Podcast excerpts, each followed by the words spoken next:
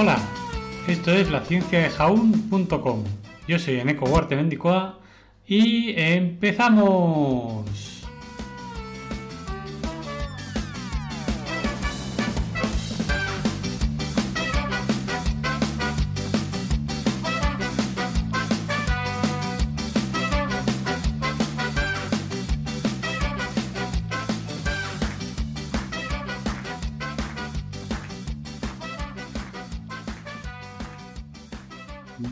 Buenos días, entomólogos y biólogos y demás. Hoy es jueves 10 de junio del 2021. Y las primeras que tenemos es que tal día como hoy, 10 de junio de 1929, nace en Alabama, Estados Unidos, Edward Osborne Wilson, entomólogo y biólogo conocido por su trabajo en evolución y sociobiología.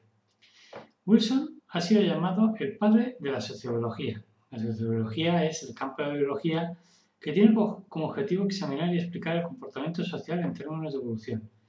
También ha sido llamado Wilson el padre de la biodiversidad, que es la, variabilidad biológica y la variabilidad de la vida en la, tierra, en la Tierra, por su defensa del medio ambiente y sus ideas secular humanistas, que quieren decir que es una, una filosofía o postura de vida que abraza la razón humana mientras rechaza específicamente el dogma religioso, no la religión sino el dogma, y también las, ideas teístas, que es una filosofía que rechaza la relación como fuente de conocimiento religioso y afirma que la razón y la observación del mundo natural son suficientes para establecer la existencia de un ser supremo. Y que, bueno, todo esto relacionadas con cuestiones religiosas y éticas.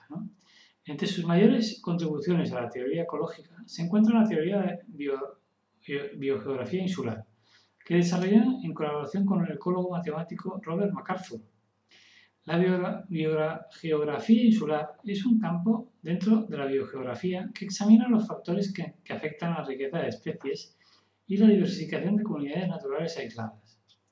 Esta teoría sirvió como la base de campo de diseño de áreas de, conservación, así como la teoría neutral unificada de la diversidad propuesta por Stephen Hubble. El señor Edward Osborne Wilson ha escrito más de 30 libros y publicado más de 430 artículos científicos, siendo algunos de ellos los más citados de la historia, y portada de revistas científicas tan importantes como Nature o Science. En 1995 fue nombrado una de las 25 personalidades más influyentes de Estados Unidos por la revista Time, y en 1996 una encuesta internacional lo clasificó como uno de los 100 científicos más influyentes de la historia. Además, bueno, se le conoce como uno de los mayores expertos en, el estudio de las hormigas. Y como curiosidad final comentar que en numerosas ocasiones ha sido apodado el nuevo Darwin o el heredero natural de Darwin o el Darwin del siglo XXI.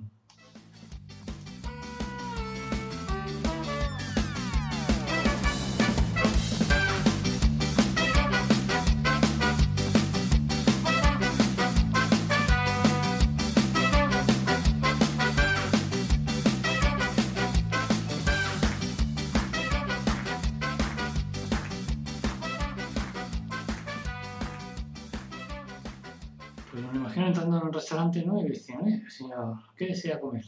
Dice, hola, deseo una hamburguesa con queso y un agua. Muy bien, pues muchas gracias. Y dice, oye, una pregunta. ¿Usted en qué trabaja? Dice, pues mira, investigo las poblaciones de hormigas. Muy bien. ¿Me interesa? Pues la verdad es que no. Entonces, señor camarero, ¿por qué preguntaba? Dice, porque parece que se ha traído el trabajo. ¿Cómo? ¿Cómo? ¿Que han traído el trabajo? ¿Qué quiere decir? Pues que de su maletín que se le ha caído, hay un montón de hormigas. ¡Ostras! Y se están comiendo la comida de mesa de al lado. ¡Ostras! Y dice, no, no, las ostras no, las hormigas. pues nada, espero que tengáis un buen día, un beso para todos y todas y hasta la próxima. ¡Chao!